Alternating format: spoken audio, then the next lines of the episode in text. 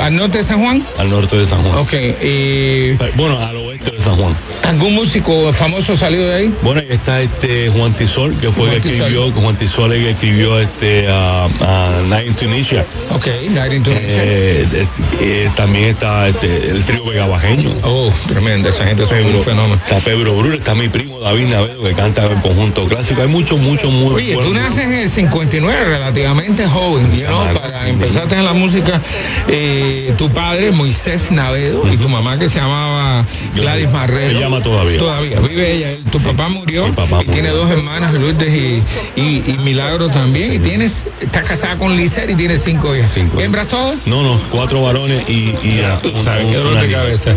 Oye, eh, me encantó lo que me dijiste que eh, el plato fuerte en tu casa era la música. Sí, Eso, qué bonito saber eso, porque no todo el mundo le da tanto. Y tuviste a tu primer maestro nada menos que a Carlos Morales Navedo. Ese primo tuyo, ¿no? Primo, ¿Qué te enseñó él? Eh, lo más fundamental, lo, lo, lo, que él son los toques de la tumbadora. ¿Tocó tumbadora? ¿Pero él leía música o no? No, no, no era, enseñó los toques de la tumbadora. Músico de calle, tremendo músico, de verdad. Bueno, ¿eh? Y ahí, me, ahí, me, ahí me, fui acomodando, eso fue cuando tenía como 5 o 6 años. y tu abuelo también que era tercero. Yo no pensé que en, el 59 había gente que tocaba tres en Puerto Rico. Sí, toda la vida. Mi, mi, la generación de mi abuelo, los hermanos de él eran terceros. Eran, mi abuelo era eh, eh, nieto de esclavo. Entonces, basado en, en, en esa gente se, criaron con, lo, con, lo, que es la música del tres.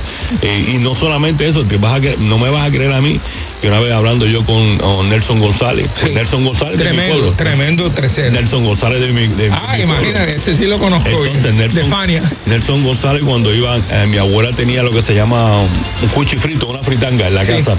Y la gente iba a comer siempre, nosotros decíamos que ella se cocinaba el capuria, lo que es el cuajito, toda esa chuchería de puertorriqueña. Entonces Nelson, me acuerdo, pues me lo dijo a mí, de su, de su propia boca, me dijo que la inspiración para él ser tercero fue mi abuelo. Qué Porque mi abuelo tocaba, o sea, cantaba. Uno de los mejores terceros de Nueva York, déjame decirte. con, Johnny Pacheco, tocó con todo el mundo, hasta, hasta con Roberto Torres y toda esta gente. Cachao. Y con Cachao, sí. Cachao. Oye, déjame, 73. Qué bárbaro, eso, eso qué bonito. Entonces, eh, a los 15 años. Eh, Nace, tú naces, eh, a mí me encanta donde tú dices, nací en la 15, me imagino debe ser la calle 15, ¿no? La, calle, la 15. La calle 15, en Sánchez López, la, eh, la Conchado, la Corchado, Corchado.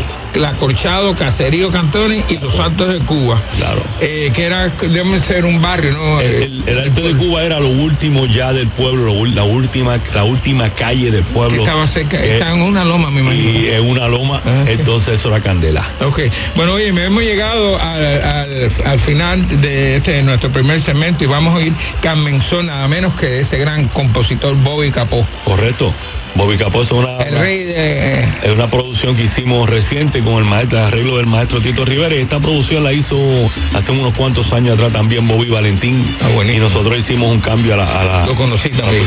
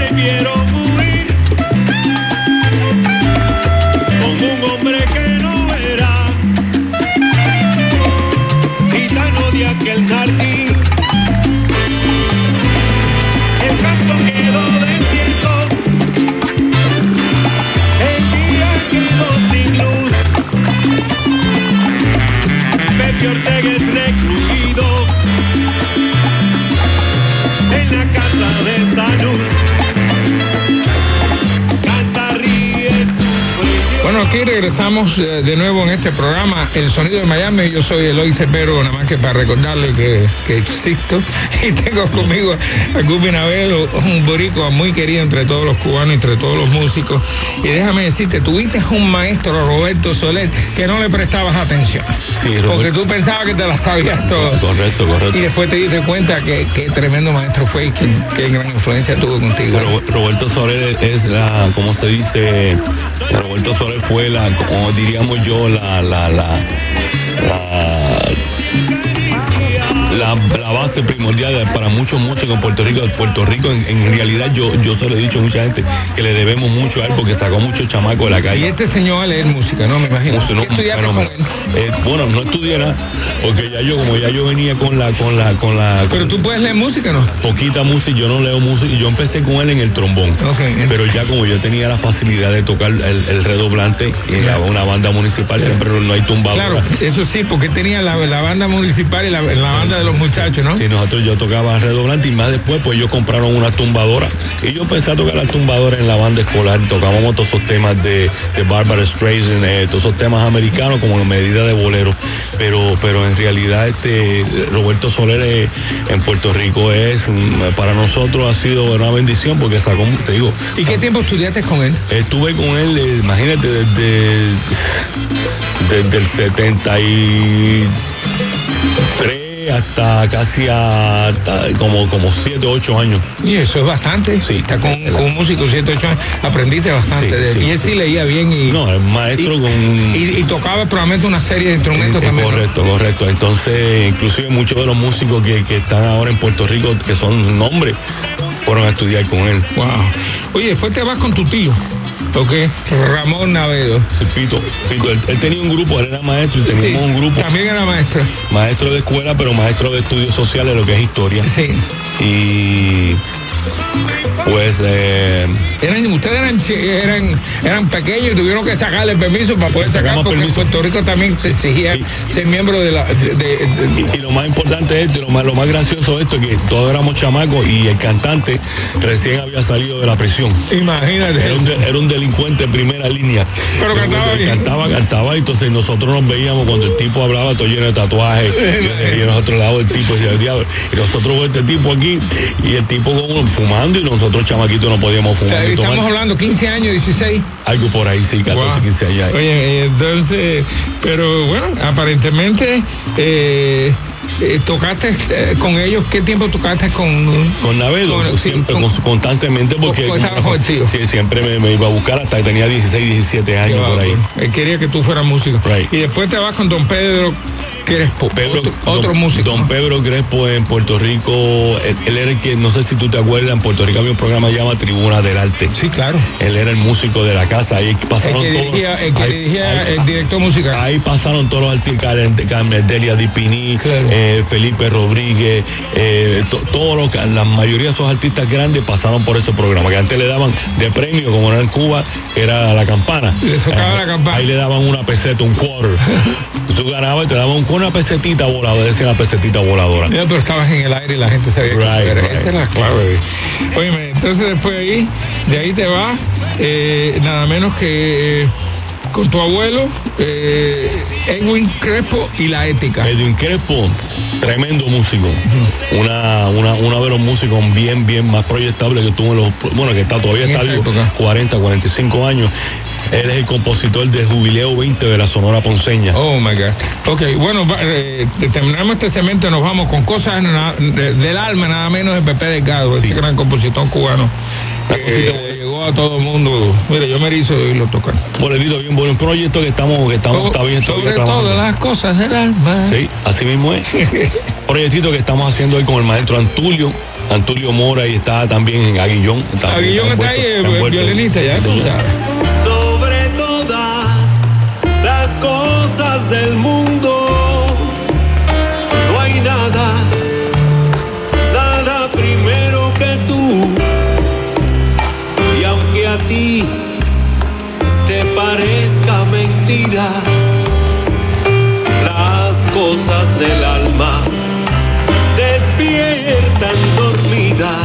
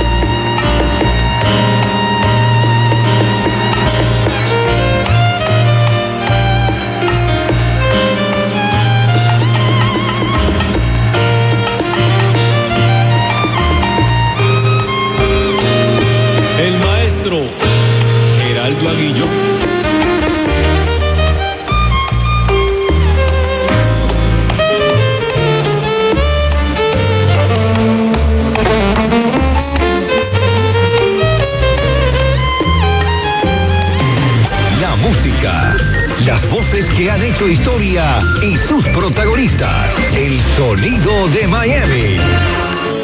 Para ahora el tercer segmento aquí nada menos que con Gumbi Navedo. Tremendo músico, tremendo.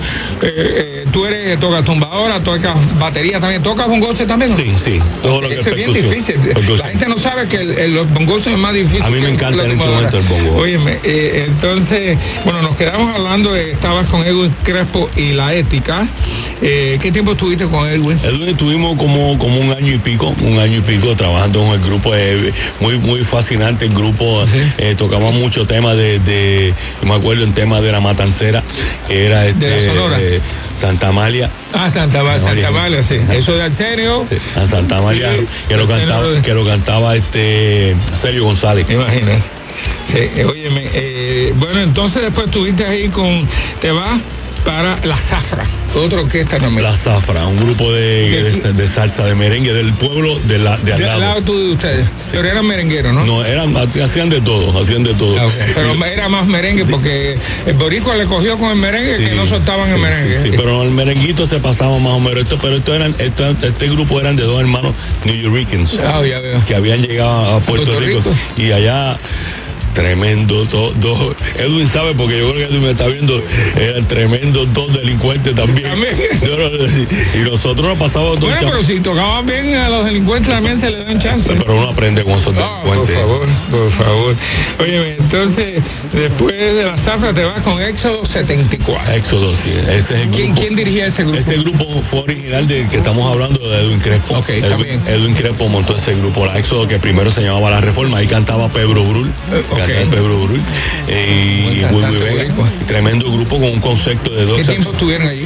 Eh, no. Era más que un conjunto. Si tenían 12 músicas, era más que un conjunto. ¿eh? Todavía la Éxodo, Éxodo Existe, existe. existe, sí, ok. sí, tenía ¿Con- con- ¿Bajo quién? ¿Quién eh, está corriendo? es, no Erwin, ¿no? creo que es Freddy Ramos. Freddy Ramos. Entonces, es muy importante saber eso. Pues. Ok, entonces tenía alrededor de 21 años cuando esto ocurre y entonces se abre una oportunidad eh, eh, de tocar con Eriguá. Eriguá. ¿Qué tipo de música? El igual era, un- era una fusión, o sea, cuando, ¿te acuerdas del grupo Batacumbele? Claro, sí Batacumbele. Eriguá nunca oí de. Batacumbele tuvieron ruptura dos veces eh, eh, por, por cuestión de muchos músicos buenísimos. Ahí estaba Giovanni Hidalgo. Imagínate, Está- mejor. está Anthony, mejor Anthony Carrillo, Juancito Torres, Cusin Castillo. Entonces, Cuando hay gente demasiado buena, eso es lo que pasa, man. todo el mundo quiere ser y volvieron estrella. otra vez. Entonces me dieron el, el que era manager del grupo, el que movía el grupo, tenía una tienda de ropa en Bayamón Sí. que se llamaba eh, Guys, Víctor Guys. Sí. Entonces yo le compraba ropa y él sabía que yo era músico. Entonces ellos hicieron una fusión entre Eri Guagua, Rivera el bajista y Eri Figueroa, por eso, por eso es el nombre Eri, Eri Gua. Oh, Eriguá, ya veo. Y, Y ahí sale el nombre. Correcto, entonces el grupo era, el- el- se movía dos trompetas y dos flautas. Oye, ¿qué tiempo estuviste con ellos? Eh, tuve, tuve poquito porque después, tuve como de menos de un año porque recién después me mudé para acá. ¿En para qué Miami. año vienes a Miami? Eso es bien importante. En el 82. En el 80. Tú vienes ya cuando la inclusión aquí de los cubanos que vinieron por el Mariere, sí. buenos músicos, el niño, el niño Jesús, que es tremendo, ¿lo conociste? Sí, tremendo mi Jesús, Jesús Sala. Jesús Sara, muy buenísimo ese tipo de... Jesús montó el grupo después con Guiche. Oye, cuéntame, cu- ¿qué, qué, qué tipo de recepción te dieron los cubanos aquí? Rápido, porque yo en- en- para ese tiempo, pues, eh, eh, pues mi, mi matrimonio, primer matrimonio fueron con, con una señora cubana y, y aquí ya, ya, ya tenía familia aquí y de verdad, el primer día que llegué, pues hasta el momento que la gente se dice, oye, pues yo pensé que tú eras, tú eras cubano, ¿no? Yo, soy de Puerto Rico. Sí. ok, oye, me hemos llegado al final de, de este segmento y vamos ahora con los- un nú- número que se llama Los Compadres también, Los de los Compadres. compadres cubanos, ¿right? De Santiago de Cuba. De Entonces, Santiago, esto, es una, tremendo. esto es una adaptación que le hicimos al, al- a la música del Canchani Pacheco, un proyecto, estamos trabajando. Los hermanos Hierriazuelo.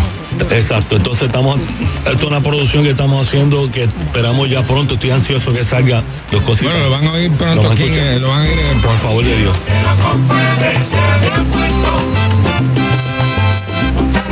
Compadres se habían muerto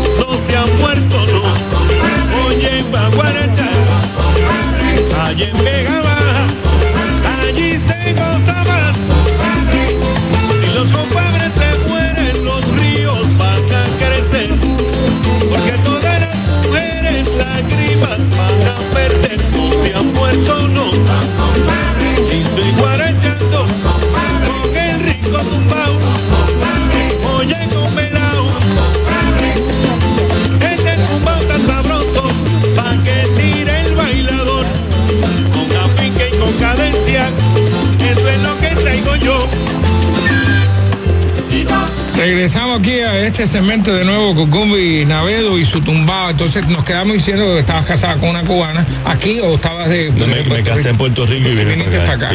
sí. Y aquí- después- y todo se acabó. Todo se acabó aquí porque Miami dice que el agua te echa a perder a, Sí. a todos los hombres, Sí, no, cosa pasa. bueno, yo tenía un yo tengo un amigo venezolano que me decía todo el mundo viene de Venezuela y cuando llega a Miami se echan a Se perder echan a perder. y, y ese y ese y es- Esto es una perdición aquí. además eso la música atrae mucho también eso es uno de los problemas grandes cuando tú eres músico Right. menos mal que yo no soy músico Pero oye era musicólogo. y yo soy músico, yo soy historiador, porque no me dejaron ser músico. Y yo toco un poco tumbadora, pero mi madre no quería que yo tocara. Si yo estaba en tu casa, Oye, tú estuviste en mi casa, con claro. Juan, tú estuve con Juan Rivera. Con Juan Rivera. Hicimos con Fifth Avenue. ¿te acuerdas? Right. Óyeme, pues eh, llegas aquí entonces con tu- el, el primer grupo que tocaste aquí, ¿con quién fue? Toqué con un grupo que había, un timbalero aquí que, que, que todavía.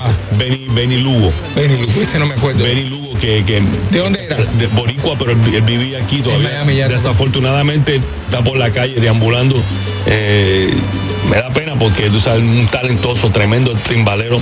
Y después pues me pegué, adivina con quién. ¿Con quién? Con la palabra. Ya tú sabes, tremendo grupo. Con la palabra. Wow. La palabra. ¿Quién dirigía la palabra? La Dice. pala- eh, el Fito, Fito, Fito. Fito Foster. Fito Foster. Eh, Entonces ahí, en ese, en ese- ellos vinieron de Los Ángeles. Buenísimo, esa gente- esa gente pegaron Los Ángeles. Acuérdate que allá estaba ellos con el niño Jesús. Yo tenía el grupo allá arriba con el niño Jesús, el que estaba Versalles. Estoy loco por traer al niño Jesús aquí, lo que pasa es que tengo entendido que no sé por dónde anda. Alguien me dijo que estaba en Broward. que era está en Canadá. En Canadá, ah, verdad que sí, en Canadá, me lo dijo el, el, el Cubiche, que es primo hermano de él. Right.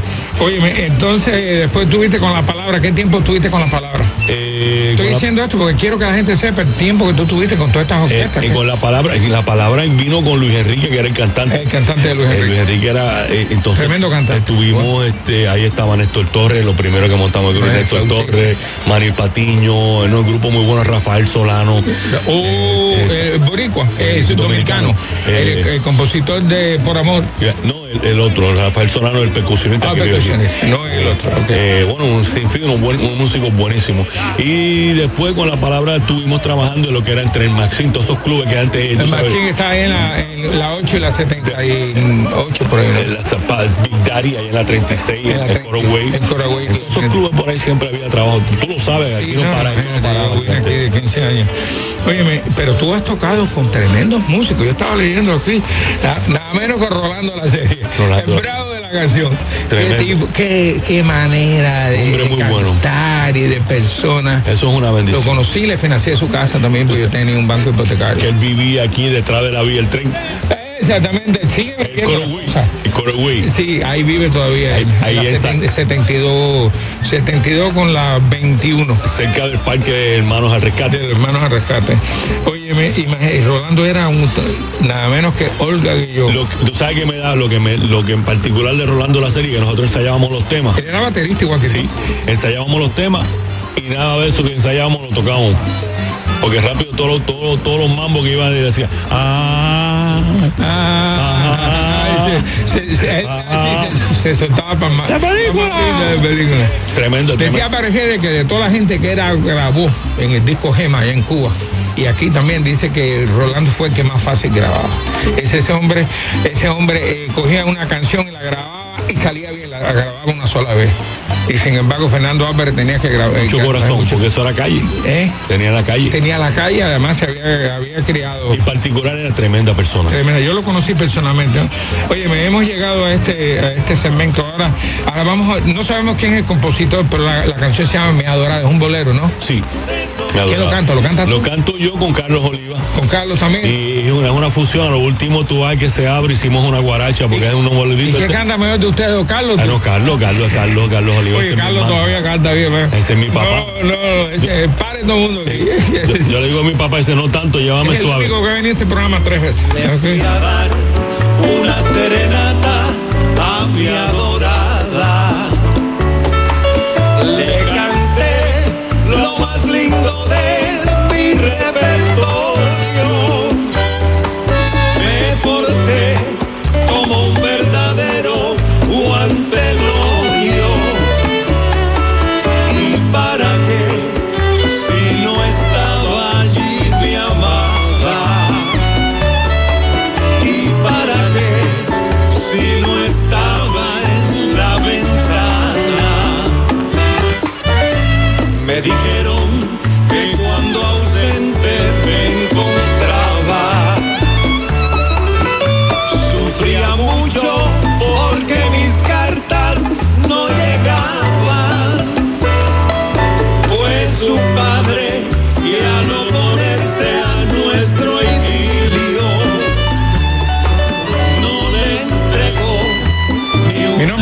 Cepero, presentador del programa El Sonido de Miami, y aquí tengo algo que quiero que nuestros eh, oyentes oigan. La compañía Secure Rock, el servicio oficial de protección de equipajes en el Aeropuerto Internacional de Miami, con más de 20 años de servicio y es el único que ofrece envoltura gratis en caso de inspección, rastreo de equipajes y garantía para paquetes extraviados por las aerolíneas.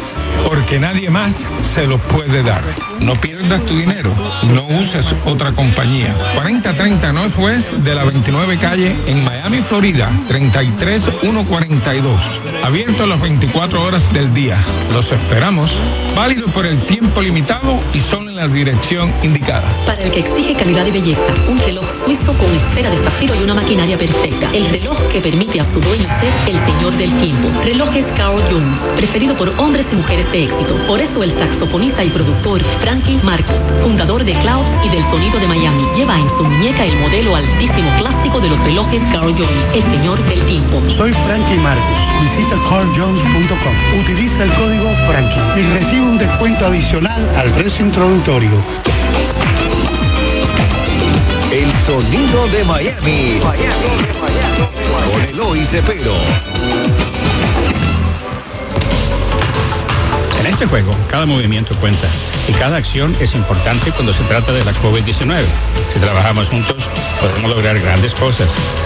Las vacunas son seguras y eficaces y están disponibles para todos los residentes de la Florida. En la lucha contra la COVID-19, cada acción cuenta. Programe su vacuna hoy. Este mensaje es patrocinado por el Departamento del Adulto Mayor de la Florida, la Asociación de Emisoras de Florida y por esta estación. Restaurant Chino Qian Long, con su cocina abierta, le invita a degustar en Ciudad Doral su variado menú. Disfrute las lupias hechas en casa, costillitas, el chow sui y su arroz frito chino al estilo venezolano. Qian Long, con la tradición familiar del restaurante El Palmar en Venezuela por más de 60 años. Venga y des el gusto con el sabor de la gastronomía china en el Centro Comercial Los Techos Azules Doral, 8726 Northwest 26 Street o para reservaciones 305-477-8188. Qianlong, la casa del famoso pato pequinés. De lunes a viernes a las 3 p.m. Voy a comenzar con un comentario que no es políticamente correcto. Cualquier mujer con sentido común agradece. Interesante. Carinés Moncada y Agustina Costa. Cualquier hombre. Actualidad Radio 1040 AM en todo el sur de la Florida y 103.9 FM desde el centro de Miami.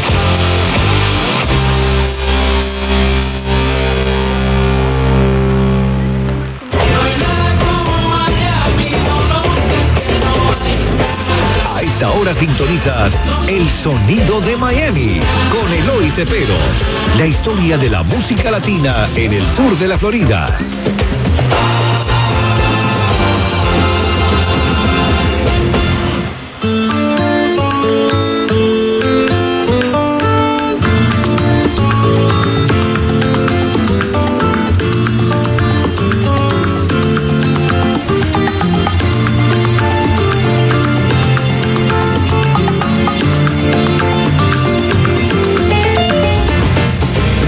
Regresamos aquí a este segmento nada menos que con Gumbi Navedo y su tumbado. Eh, eh, tú cogiste ese nombre, está bueno porque nadie lo había usado nunca. Su Bueno. tumbado. bueno, Pacheco decía Pacheco, Pacheco eh, y su tumbado. Cuando él comenzó, se fue de, de la charanga y se, se puso y su nuevo tumbado. Te voy a explicar por qué la razón que le cambié el nombre Tumba. Eh, Nosotros habíamos comenzado aquí un proyecto con, con- con un amigo mío, un amigo, una- un pianista.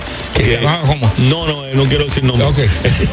Entonces, entonces empezamos, pues, empe- teníamos en proyecto hacer un, un- un material, un, un grupo con el concepto de, de, son- la sonoridad, sonoraridad de, de Willy Rosario y en, en una fusión de Willy Rosario y Sonora Ponceña. Una cosa, tú sabes, eh, y mantener el concepto de lo que, lo que es el son. Entonces, ¿qué pasa? Que el- se me durmió un poco el nombre y yo venía con unos arreglos de Pacheco, porque yo toqué con, Con muchas veces y, con, se me dio la oportunidad de hacerlo. Tremendo, Y con el conde y yo tenía todos esos arreglos. Entonces yo dije, bueno, tú sabes que olvídate de eso, yo voy a empezar a grabar estos temas de Pacheco y le, le cambio algunas una que otras cosas, que es lo que estamos haciendo. Y ahí, bueno, pues le puse el, tumbado. Sí. ¿En, ¿Con qué grupo? con lo que estoy haciendo con el tumbado. Con, o con, eh, Con la onda, un concepto de conjunto, o sea, lo que yo tengo. Tú sabes que lo que le llaman, lo que lo que Johnny Pacheco, que le llamó el nuevo tumbado, es lo que le llama Cristóbal Díaz Ayala, el, la- el sonido matancérico. Sí, correcto. De tener esos viejos, esos cantantes que tienen esa voz de viejo.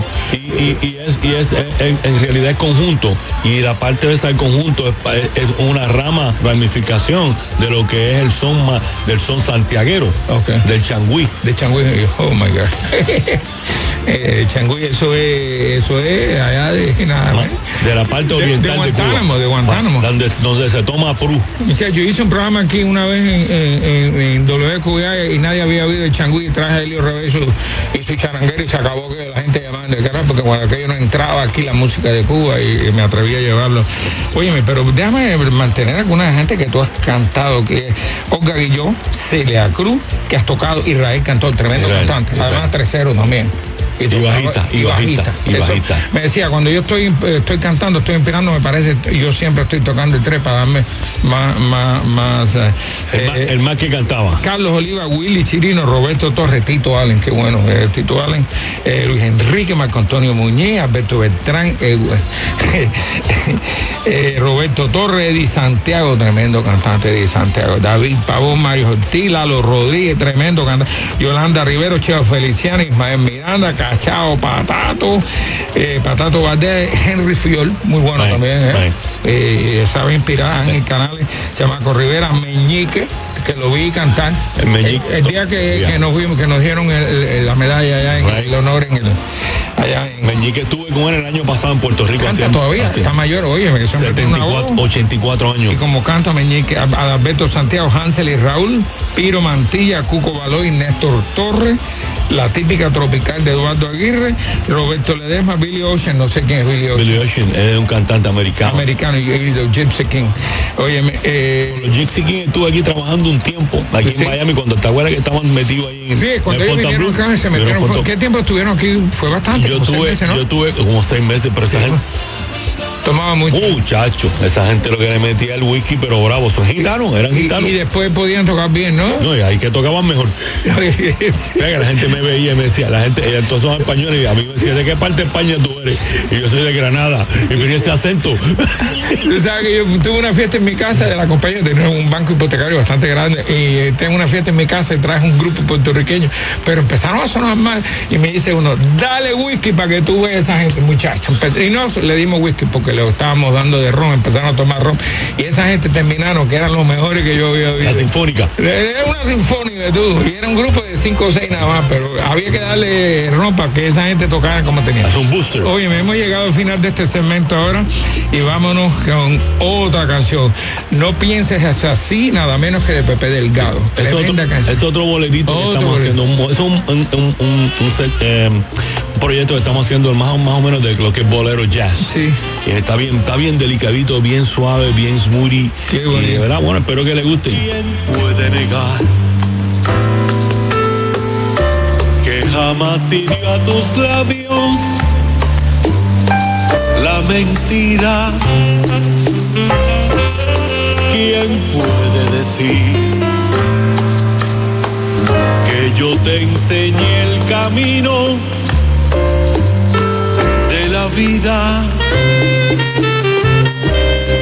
Y ahora te vas, tal vez te perdí. La vida lo ha querido así. Si yo te saqué del fondo del mal, del mal, que bien sabes tú. No pienses así, que los malos pensamientos se mitigan. No pienses así, porque siempre he sido parte de tu vida.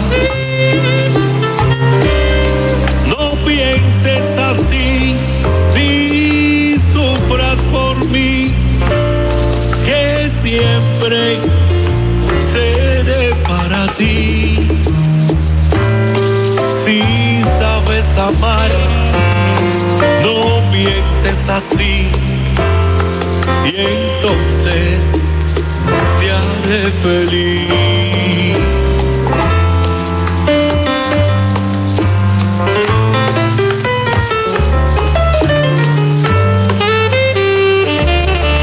Bueno, regresamos aquí a este nuevo segmento, nada menos que Gumbi Navega, hablando de toda la gente que tú has tocado. Oye, para tocar con esa gente tú tienes que ser por lo menos regularcito. Bueno, Como mínimo. No, y no. de ahí para allá, grandes ligas. Le cayó bien, le cayó bien. Yo no soy no, no soy una cosa del otro mundo, ¿verdad? Pero eh, Yo sé que el Cubiche te quiere mucho. yo también, yo también. Eh, Mira, ahora mismo estuvimos con el Cubiche Ay, ay, con- ay. en Medellín. En, Y en- dice que gustó en cantidad, yo lo vi, lo puso en Facebook. Estuvimos allá ahora en, en Medellín. Lo que sí yo, yo me, me, me- Esos colombianos les encanta gente. Ah, por favor.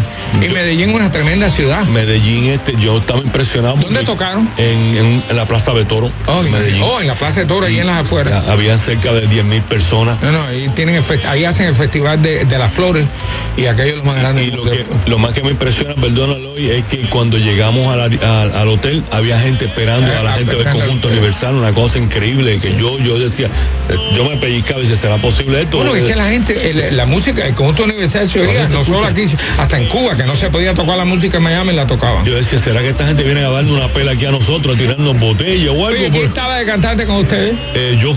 ¿Tú eras el cantante? Estaba, Wow. estaba, eh, fue Pe- Pepe Mora. Ah, Pepe también. Pepe Mora, mucha- Andy, boleros, ¿no? Andy Besú, que también es de muchacho de, de, de, de West Palm Beach y, y este es tú. Óyeme, eh, déjame decirte que entre todas, eh, bueno, eh, tú tienes un resumen muy, muy, muy bueno, que eso es importante también.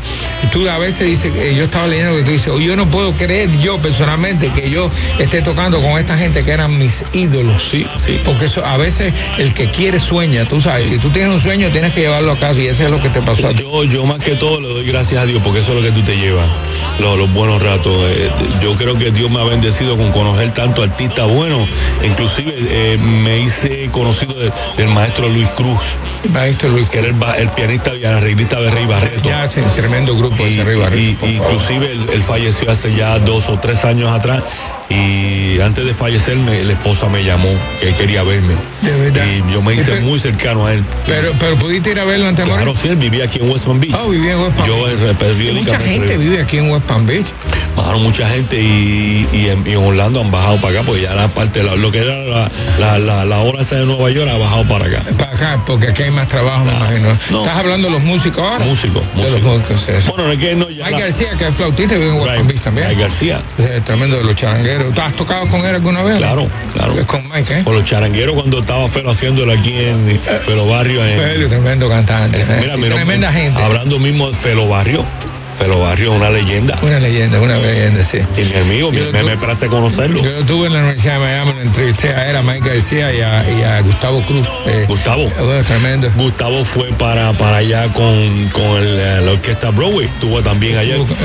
Servigón lo invitó a él. Eddie, Eddie, tú sabes que yo entrevisté a Eddie y también A Rudy. Rudy, que vive en Broward también. Right, Pues right. entonces, sí, es lo que tú dices. La gente, se, sí, la gente se muda para, eh, para acá Óyeme, eh, también eh, eh, este, a- a países que has visitado, eh, visitado México, Venezuela, Colombia, Cuba. ¿Tuviste en Cuba? Sí, sí. ¿Cuántas veces? Eh, dos veces. ¿Qué te pareció? La espectacular. Tremendo la gente, la gente, como decía, la gente se daña cuando viene aquí. En particular al problema político que haya. Pero, pero estuve también en la base de Guantánamo. Ah, en Yo Guantánamo. creo que el, con la palabra. Estuvimos para la fiesta, lo que se llama Cuban American uh, uh, uh, Sí. que lo hacen allí mismo en la base de Guantánamo.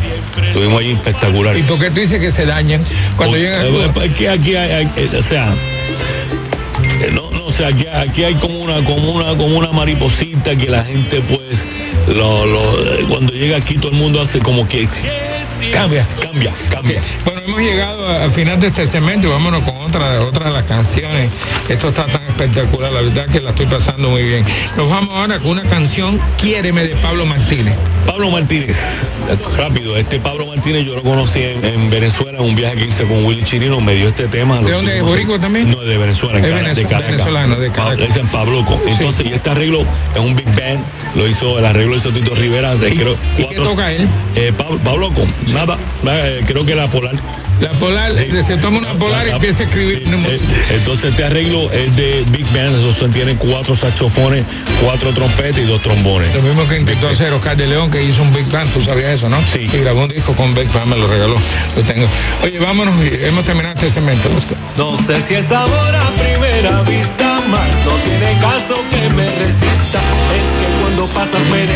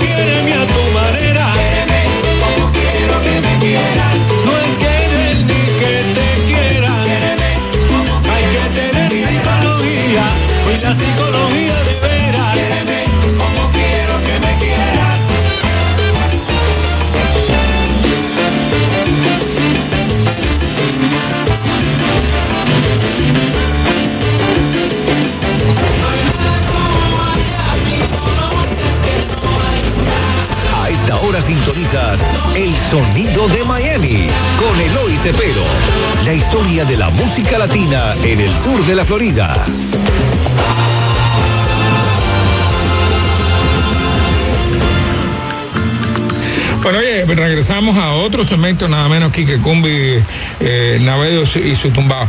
¿Cuál ha sido la experiencia tuya? ¿Tú crees que, que tú eh, naciste para ser músico y, y estás contento que sigues siendo músico? Bueno, es una Eh, bendición, pero una en-. En, realidad a mí, a mí, yo, mi sueño siempre fue, como todo chamaco que le gusta el deporte, Tú querías ser pelotero. yo quería, no, yo quería ser baloncelista. Oh, y yo, yo soñaba con llegar algún día a la NBA, como todo, porque mi papá fue miembro del equipo nacional de baloncesto de Puerto Rico. Lo vi, lo vi. Y Eh, fue bueno. Sí, sí, este, inclusive el, el- el- el gimnasio de- del pueblo de nosotros tiene el nombre de él. Yo jugué basquetbol aquí también por high school también. Claro, y sí. en el primer team era bastante bueno, sin hablar inglés. Y te digo, y ese es el deporte que a mí me gusta. Inclusive yo tengo el hijo Me gusta más que el fútbol también. El hijo mío pequeño, pues, le gusta la pelota. Yo lo tengo jugando que tiene cuatro años y ahora... Que todos los ricos son, son. Y, y te digo, eh, eh, em, a mí el baloncesto me fascina. Ese fue mi, mi. Tú Pero querías pero caes en la música porque estás destinado o sea, a caer en la música. Claro. Oye, tú no caes, a mí es que Dios te tiene destinado, a mí me, a mí me destinaron a, a- a recoger toda la historia de todos estos grandes músicos. Ya tengo 350 programas de radio. En La Poderosa aquí tengo más de 60 y pico. Tú sabes, 190 programas de televisión que probablemente sacamos pronto otra vez. Y en la Universidad de Miami, 136 programas de grandes músicos que Y entrevistan. déjame decirte una cosa, yo en realidad, y te lo voy a decir honestamente, gente como, como tú son los que nos dan los boosters a nosotros, porque siempre... eh, Porque si no la gente se olvida, se el día de mañana ustedes desaparecen y todo el mundo puede ir a la Universidad de Miami, pueden ir a este programa que estamos grabando aquí con Alejandro y ustedes pueden saber quién fue la historia de ustedes, porque si no desaparecen. ¿Te podría dar una sugerencia? Sí. Para que la gente también vea, que yo le comenté a esta cubiche, sería bueno también que, que la gente recordara, que vengo hace rato hablando con cubiche eso, a Roberto Ledesma. Oh, ya, entrevisté dos veces en la Universidad de Miami. Tremendo. No, lo tengo dos veces en televisión y una vez en, en- en la...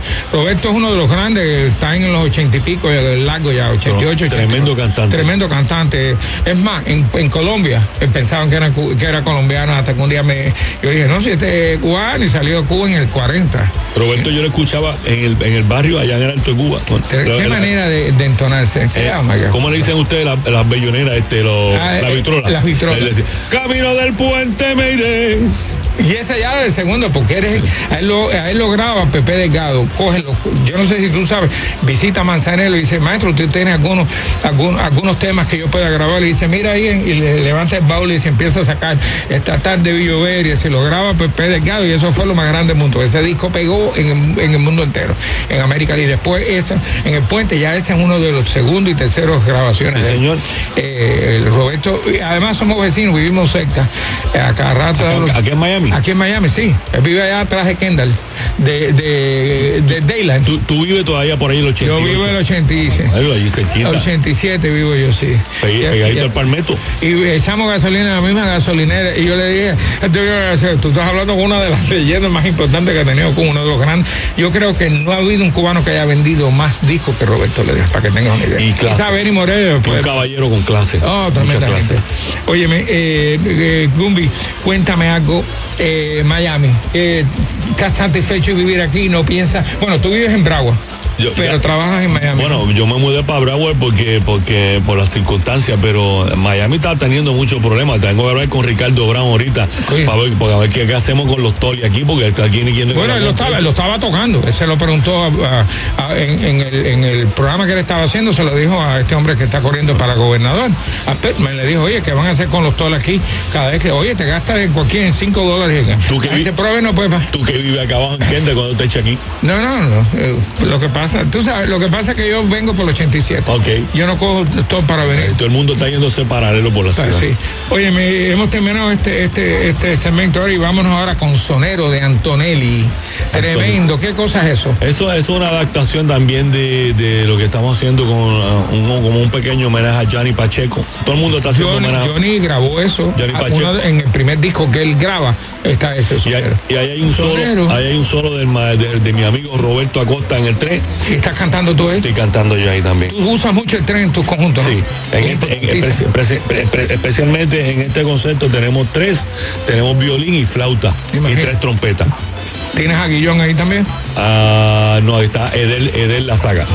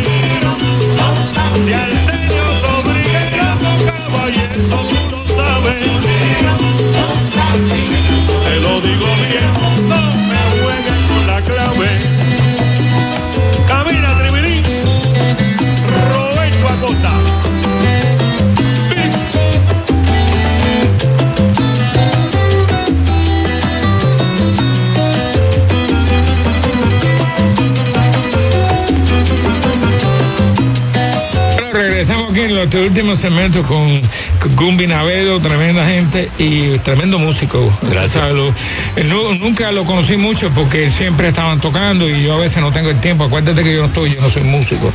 Tú sabes, yo vendo casi y presto dinero, entonces. Oye, pero- ve qué bueno saber eso. Sí, sí. La gente me dice, ¿qué instrumento tú tocas? Yo ninguno. Yo, el instrumento verde. Y entonces siempre tengo mis, mis complicaciones para ir a los... Bueno, no se olvide, gente, si quieren hacer algún préstamo, Eloy ¿Quiere vender su casa? Yo se la vendo. Eloy no se preocupen. Y rapidito. eso sabe. Y buen precio. Oye, cuéntame, ¿qué tú crees de Miami en el futuro eh, musicalmente? Porque Eh, todo el mundo quiere venir para Miami. Sí, el, el es que- es que el- el clima aquí es, es bravo, maravilloso. Pero el problema musicalmente? tú no me vas a creer a mí. Musicalmente, yo una vez estaba hablando con Tito Puente. Tremendo. Eh, ¿Junior o senior? eh, senior, Sí, senior, ok. eh, junior. Sí, sí, Eh, vive en West Palm Beach Sí. también. Eh, eh, estuvimos hablando, estuve hablando con Tito Puente, una conversación en, en camino para New Orleans, de un festival que había, que, que inclusive fui con Carlos Oliva y nos contó él que, que él está viniendo aquí a Miami desde 1949. Imagínate. Y que la ciudad no es una ciudad fuerte lo que es musicalmente. No sé por qué aquí en los 80, en los tiempos de los 80, aquí siempre había todos los clubes estaban Oh, estaban repletos. Aquí no se paraba. Eh, eh, A- hasta que llegaron los Jockey. Ahí fue donde se Hubo, un tiempo, ahora mismo está un poquito, se mueve. Ahora te, pu- te puedo decir que si hay alguna ciudad en Estados Unidos donde hay ambiente más musical, Es aquí. porque Nueva York se cayó totalmente. Aquí dicen, eh, yo tenía un cantante que tú tienes que conocer, me decía aquí cuando recogieron el, el polvo blanco, se acabaron la orquesta, llegaron entonces con los DJ jockeys que por 300 dólares te tocaban la Aquí noche. había clubes donde quiera, ¿te acuerdas del International? Aquí llegaron o- a- y, y llegaron a ver 80 clubs. Yo tengo la lista de todos los clubs que han habido. Todas las noches tocaron. Sí, sí. Y los 7 días a la semana también. Siete días la semana. Óyeme, yo acabo de venir de San Francisco ahora y, y el hombre el hombre era es taxista de esto de Uber, de Lyft. Y me decía, no, yo quisiera ir para Miami porque en Miami hay un ambiente que no lo hay aquí en San Francisco. Bueno, lo que tú dices, el, el tiempo, allí había una frialdad increíble y todo el mundo, y, y de América Latina, todo el mundo quiere venir. Bueno, los Latin Grammy están basados aquí, por alguna razón. El Canal 23 está aquí. Telemundo está basado aquí.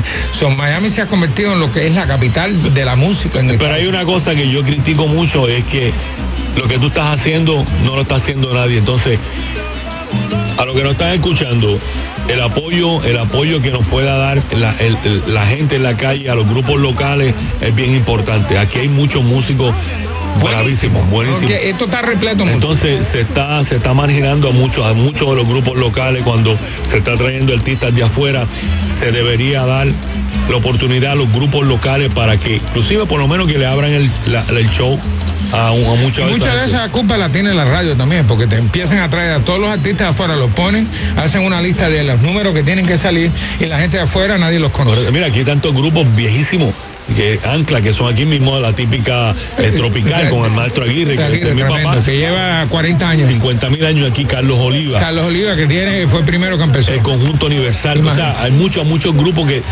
por, por respeto se le Hansel y Raúl. Hansel y Raúl se le que vinieron los 80 allá de Nueva York como tú. Correcto, se le debería dar la oportunidad para, Oye, para hemos, nosotros- hemos llegado al final de este programa. Gracias, Gumbi, por estar aquí.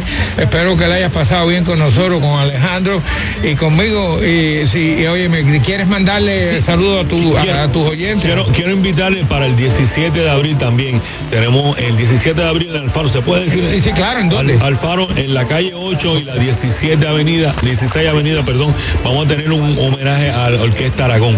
Dime que, eh, qué día es de la semana. Muy Viernes. Es viernes. ¿Y a qué hora empieza? A las 10 de la noche, porque el sábado alguna gente tiene ¿Y que el trabajar. costo? ¿Qué, qué costo le han puesto? 20 dólares. 20 dólares para la entrada más lo que consuman. Lo que consuman. Ok, y vayan, ok, en Alfaro no caben muchas personas, creo El- que están como 120. ¿no? 250, Sí, 200, 250 personas, 200 Bueno, personas. Bueno saber eso porque siempre se llena así.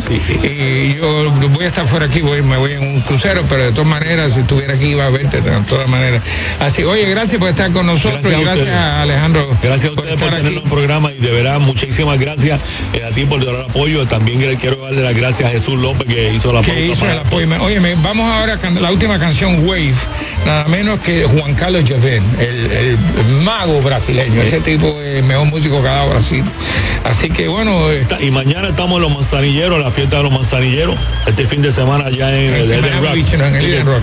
Nos vemos por allá. ya me llamaron para estar.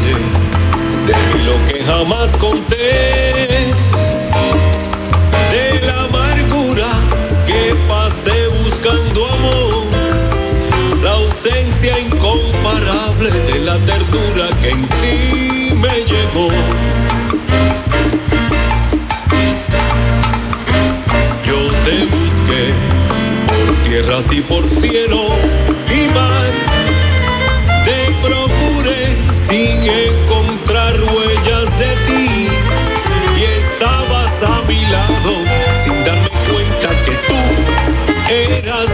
Eloy Cepero, presentador del programa El Sonido de Miami, y aquí tengo algo que quiero que nuestros eh, oyentes oigan. La compañía Secure Wrap, el servicio oficial de protección de equipajes en el Aeropuerto Internacional de Miami, con más de 20 años de servicio y es el único que ofrece reenvoltura gratis en caso de inspección, rastreo de equipajes y garantía para paquetes extraviados por las aerolíneas, porque nadie más se los puede dar. No pierdas tu dinero, no uses otra compañía. 4030 Northwest de la 29 calle en Miami, Florida, 33142. Abierto las 24 horas del día. Los esperamos. Válido por el tiempo limitado y solo en la dirección indicada. Para el que exige calidad y belleza, un reloj suizo con esfera de zafiro y una maquinaria perfecta. El reloj que permite a su dueño ser el señor del tiempo. Relojes Carl Jones, preferido por hombres y mujeres de éxito. Por eso Eloy Cepero, quien ha presidido bancos, es historiador, musicólogo y coleccionista serio, lleva en su muñeca el modelo Plum Gold de los relojes Carl Jones, el señor del tiempo. Soy Eloy Cepero. Visita carjones.com y utiliza el código Eloy. Recibirás un descuento adicional a su precio introductorio. La música, el ritmo, la melodía y los éxitos, solo aquí.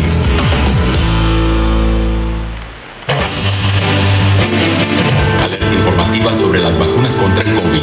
Y estas son las últimas noticias de COVID. ¿Estás cansado de escuchar rumores falsos sobre las vacunas contra el COVID-19? No importa lo que leas o veas en línea, las vacunas contra el COVID-19 son seguras. Millones de personas en todo el mundo ya se vacunaron y los efectos secundarios suelen ser muy leves. Es posible que tengas un poco de dolor en el brazo o fatiga durante varios días, pero eso es todo. Las vacunas contra el COVID-19 son seguras para las personas embarazadas, no afectan la fertilidad y brindan una buena protección contra enfermedades graves, hospitalizaciones y muerte. Pero es normal tener dudas. Si tienes preguntas, habla con un profesional de la salud, como un doctor. Para más información y para encontrar vacunas cerca de ti, visita vacunas.gov o envía un mensaje de texto con tu código postal al 822-862. Actualidad Radio, ahora también en FM. Tu radio 1040 AM de todos los días, también la puedes sintonizar en FM. 103.9, transmitiendo desde el centro de Miami. Thank you. Viaja, disfruta tu vida, que Here You Travel te ayuda a organizar este viaje maravilloso para el verano. Punta Cana desde 7.99, con salidas todos los viernes, junio, julio y agosto. Imagínate, 8 días y 7 noches, vuelo aéreo con la TAM Miami, Punta Cana, Miami, una maleta carrión, una bolsa de mano, hotel todo incluido, traslados, un sunset party boat, impuestos y lo mejor, reservas con solo 80 dólares y lo podrás pagar poco a poco, 45 días antes del viaje. Llama ya o envía un mensaje de texto al 786-387-0000. Aplican condiciones, oferta por tiempo limitado. This is WURN 1040 AM, covering the Florida Keys to the Palm Beaches, and W280FB 103.9 FM, covering from the city of Miami. Un idioma, todos los acentos, una sola señal, una emisora de actualidad Media Group.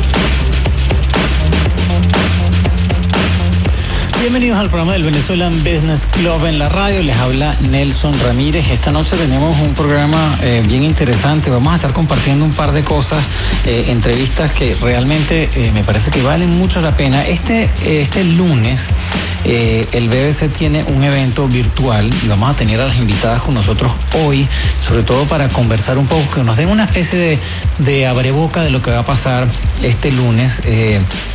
Va a estar con nosotros Grisel Mazó, quien es la presidenta del Venezuelan Business Club aquí en Estados Unidos eh, y quien ha organizado esta charla, esta, este conversatorio con Grace Escudero y Elizabeth Irauskin. Grace Escudero es vicepresidente y business consultant de JP Morgan Chase y ella tiene en su práctica, se enfoca en eh, negocios para minorías y empresarios.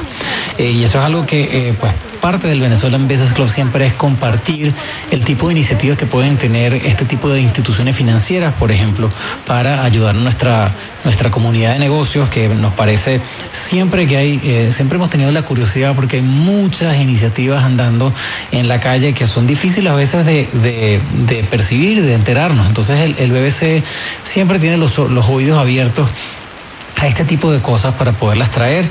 Entonces, bueno, vamos a contar con el apoyo de Grace Escudero eh, hoy y, este lunes.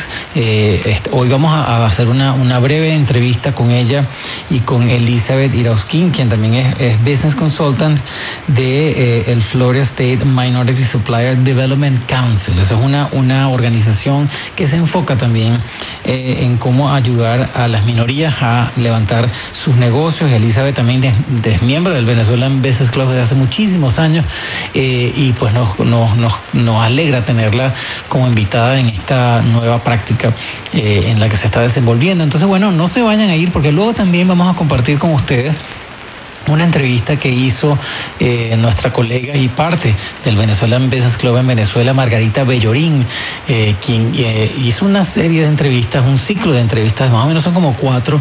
Hoy vamos a compartir la primera con los autores de un grupo que se llama ¿Y cómo se come eso? Que son básicamente un grupo de 12 personas que cubren varias disciplinas de negocio y nos parece muy importante pues compartir esta información. Así que bueno, hay bastantes cosas hoy en el programa del Venezuelan Business Club en la radio, así que no se vayan que ya tenemos que tenemos mucha más información que compartir.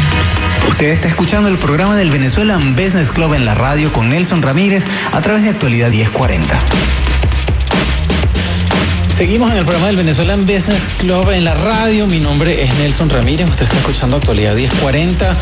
Eh, hoy tenemos, como les comenté en principio, un programa bastante particular y yo creo que muy importante eh, que usted comparta eh, con la gente que la rodea porque vamos a estar hablando sobre un evento que tiene el Venezuelan Business Club este lunes 31 de enero, que es gratis, es virtual, o sea que se puede conectar desde cualquier, desde cualquier parte a las 6 de la tarde y el evento se va a enfocar en, básicamente, el título es Programa para Minorías, Certificaciones y Ayuda a Pequeñas Empresas. El objetivo de la charla de este lunes es aprender cómo una empresa que está manejada por minorías se puede certificar como minoría y luego aplicar y hacer negocios con grandes empresas, las cuales tienen eh, no sé si la obligación, eso no lo van a aclarar nuestras invitadas, pero tienen eh, eh, partidas para poder trabajar con empresas minoritarias. Para ello, pues tengo invitada a dos de las personas que van a estar el lunes con ustedes.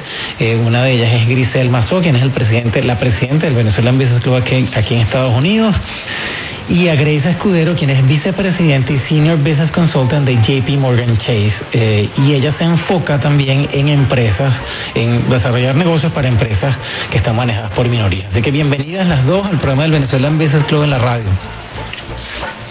Gracias Nelson, gracias, un placer como siempre estar contigo eh, apoyando este proceso de interacción con el club, con nuestros invitados, con la radio.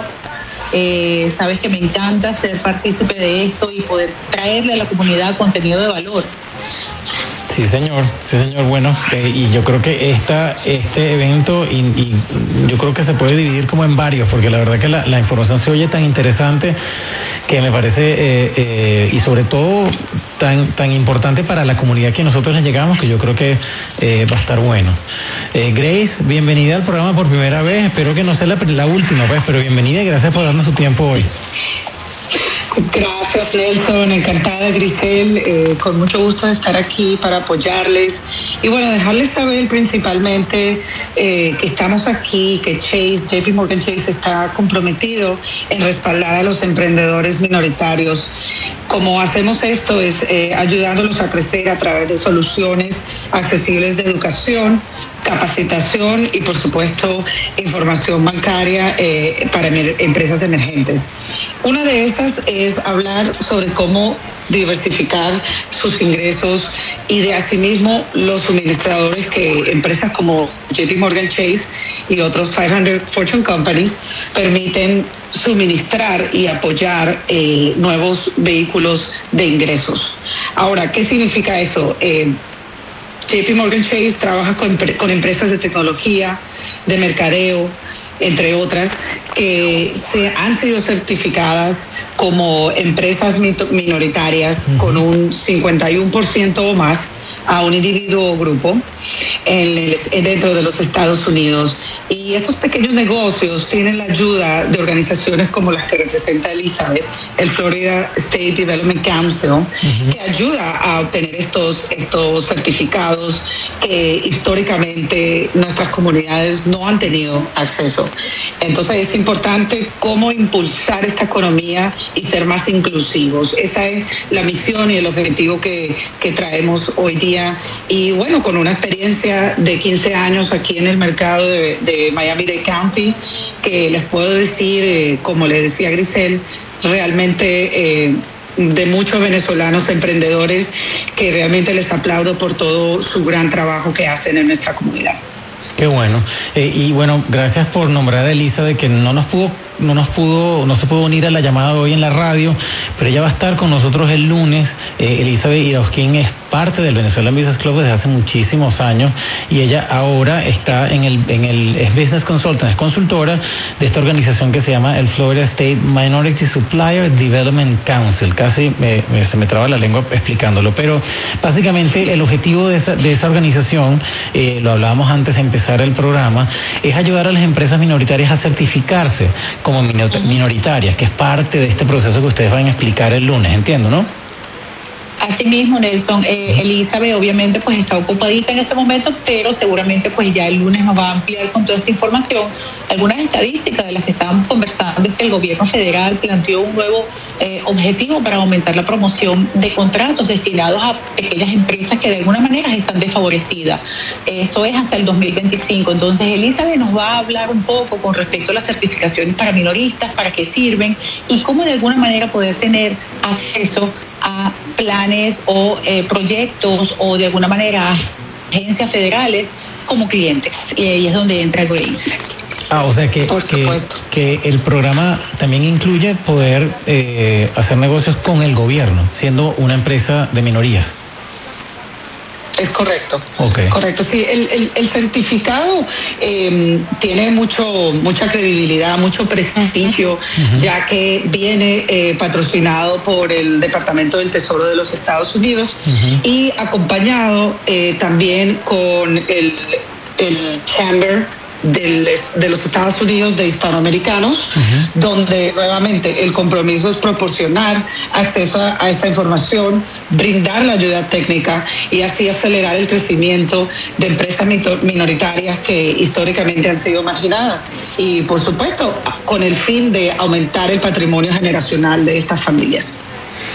Ok, o sea que, eh, me parece súper importante porque para aquellos que nos están escuchando, esto, esto básicamente puede abrir eh, las posibilidades de ganar nuevos clientes a empresas que hoy en día, y como creo que tú nos explicabas, eh, Grace, que básicamente el estado de la Florida tiene 85% eh, de población latina y pues podemos asumir entonces que la gran mayoría de las pequeñas empresas están manejadas por minorías.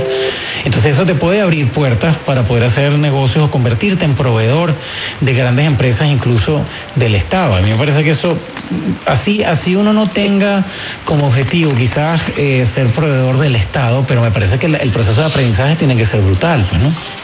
No, y, y que no te limitas solo al listado, porque si tú eres un distribuidor o un fabricante y quieres expandirte al resto del territorio eh, norteamericano, tienes oportunidades de atender a distintos seminarios que te, te abren estas puertas de poder eh, penetrar estos, estos mercados alternativos, ¿no?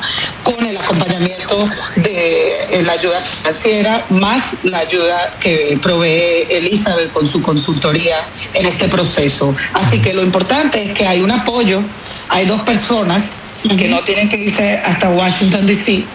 para poder obtener esta información, que las redes sociales te dan demasiada información y es importante cómo filtrarla, cómo navegarla y entenderla, porque muchas veces es un lenguaje bien complicado y es nosotros poder ayudarles y brindarles ese apoyo. Sí, yo realmente siento que, que, mm, el apoyo de ustedes a la comunidad va a ser increíble, de que nosotros a través del club sirvamos a que la comunidad se integre de manera correcta de información valiosa, porque son programas especiales a los cuales la gente no tiene acceso, Grace. Absolutamente. Y, y que todos tienen eh, la, la oportunidad de tener acceso a esto. Fíjate que conversando con Elizabeth en algún momento me dio ciertas estadísticas que me dejó de verdad que un poco eh, inquieta, ¿no? Porque de alguna manera ella comenta que las mujeres poseen aproximadamente el 20% de todas las pequeñas empresas de la economía, ¿ok? Menos del 5% de los dólares de alguna manera de concentración federal se destinan a pequeñas empresas donde la mujer es dueña de la empresa. O sea que nosotros que estamos de alguna manera levantando el empoderamiento femenino, lo vemos reflejado en estos números, ¿no? Ab- Absolutamente, y, no solamente eh, que es una oportunidad grande para las minorías, sino también para mujeres liderar en áreas que anteriormente eh, o históricamente no, no teníamos esta oportunidad, ya sea en finanzas, ya sea en tecnología, en gobiernos, eh, las, la, tecnología nos permite ahora tener acceso a esta información y así poder maximizar su potencial.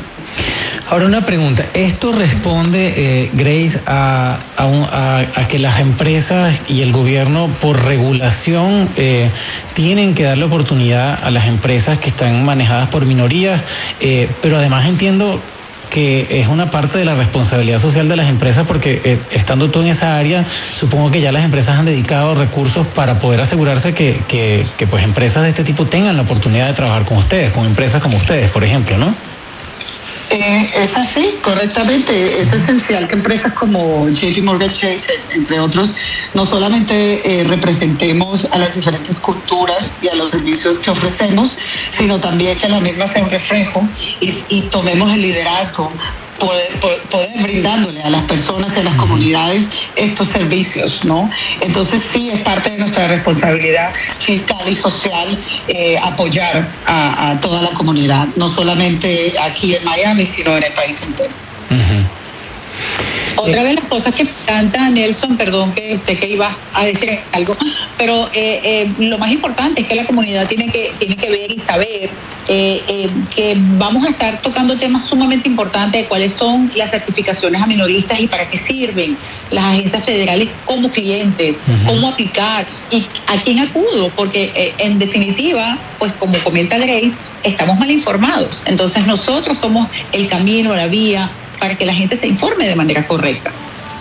Que esa parte es, es delicada porque, eh, eh, o sea, en este país hay tantas oportunidades como esta, por ejemplo, que ustedes están describiendo, eh, y que, como bien lo dices, es difícil enterarse y sobre todo enterarse de los detalles de cómo aplicar, cómo, cómo, cómo formar parte de esos programas. Quería, quería yo preguntarte, Grace, en tu experiencia, eh, ¿cuáles son, cuáles han sido casos quizás, bueno, que te vengan a la memoria? No te quiero poner tampoco así, como dicen acá, on the spot, pero eh, casos que te vengan a la memoria que realmente tú hayas visto que se haya logrado algo importante, que algunas empresas hayan logrado negocios importantes a- apalancándose en estos programas. Bueno, de hecho, eh, buen punto, porque ahorita mismo parte de nuestro compromiso es invertir también a través de los próximos cinco años 750 millones de dólares en empresas cuyo eh, propiedad sean de unas empresas minoritarias. Entonces, ¿qué pasa? Que si nosotros tenemos estas metas, téngalo por garantizado de que debemos contribuir a, a- a este a este propósito de tener conexiones con empresas locales. Ejemplos, hay una imprenta eh, nacional, por supuesto no puedo dar los, los nombres, pero sí te puedo decir que donde nosotros mismos imprimimos los documentos es un emprendedor em, de- del Diverse Supplier Program que nosotros tenemos. Entonces, este programa permite abrir esas puertas para que eh, ustedes después de ahí puedan trabajar con otros, eh, con otras empresas que también ofrecen las mismas ventajas. Entonces, de esos 750 millones de dólares que tenemos compromiso para reinvertir en la sociedad, debemos tomar esta oportunidad. Así que lo dejo ahí en este note porque sé que es muy importante que haber- la eso- que, que eso- nombramos. Eso me acaba de oír un montón de preguntas. Eh, entonces vamos a definir algo primero. Eh, este tipo, este tipo de financiamiento, eh, cuando tú dices invertir, es porque va a ser financiamiento que se le va a facilitar a estas empresas o literalmente ustedes van a invertir como socios en este, en, en- en empresas de este tipo. Es en, es en forma, excelente pregunta. Eh, al, al tú poder tener tus certificaciones como minoría, te permite tener acceso a contratos. Entonces, ejemplo, eh, nosotros si hacemos un contrato con una empresa, tomando el mismo tema de tecnología, eh, en, en vez de que sea una empresa como decir Adobe, podemos darle el reconocimiento y la oportunidad a una empresa local, llámese XYZ Tecnología, que pueda prestar el mismo servicio que Adobe, ¿no? Entonces, es en forma de, de- de tener un contrato por tener los estándares que permite no solo el, el Departamento del Tesoro, sino también eh, la misma afiliación con el Florida State Development Council. O sea que es un proceso riguroso, Claro. pero a su misma vez eso trae los beneficios de tener oportunidades de contratos, ¿no? Claro. De tú hacer negocio, no solamente con empresas aquí mismo dentro de tu mercado, sino con empresas como, como JP Morgan Chase. Claro. Wow.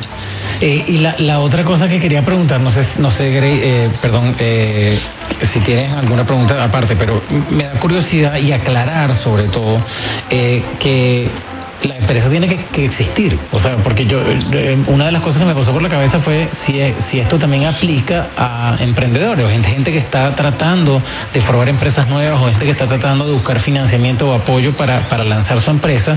Entonces no sé si pueden comentar por ahí si la empresa tiene que existir para poderse certificar o existe un programa de apoyo también a, a los startups, ¿no? a las compañías que están empezando.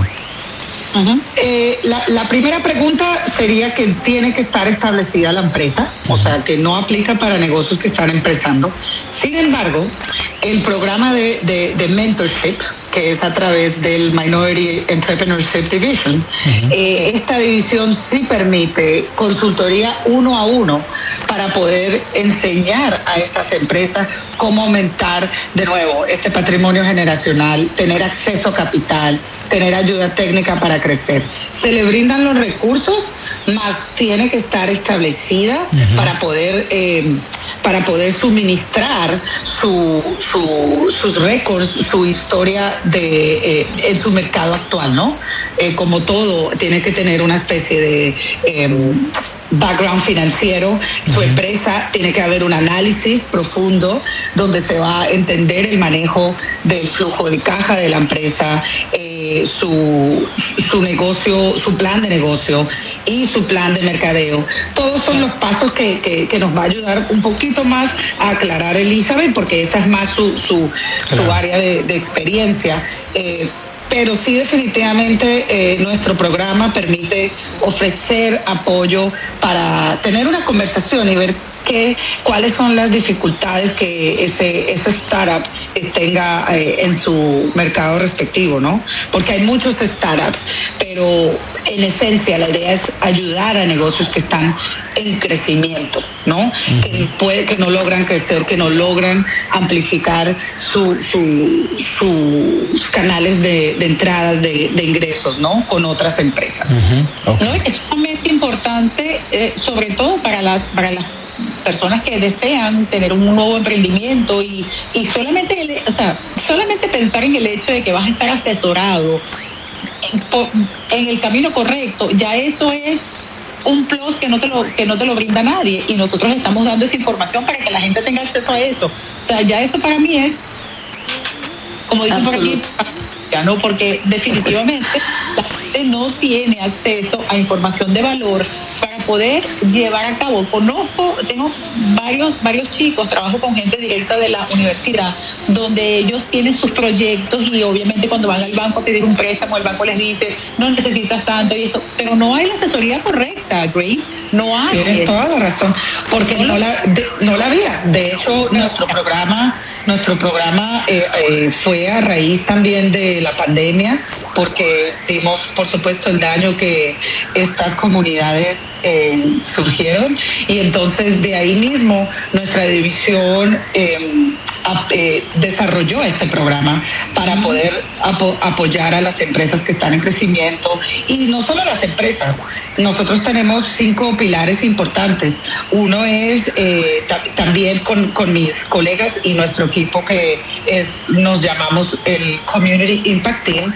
De hecho, en chase.com slash eh, Community Team, lo pu- pueden ver las distintas ramas que ofrecemos de apoyo. Muy No bueno. solamente es para empresarios, también hay para asesoría para comprar tu casa, hay asesoría para entender el lenguaje financiero, lo que llamamos financial literacy, y entender lo- la- las complejidades del sistema bancario. Entonces, es importante entender que el recurso no solo es para emprendedores, sino también para individuos que quieren emprender en, en una en una distinta en un distinto industria.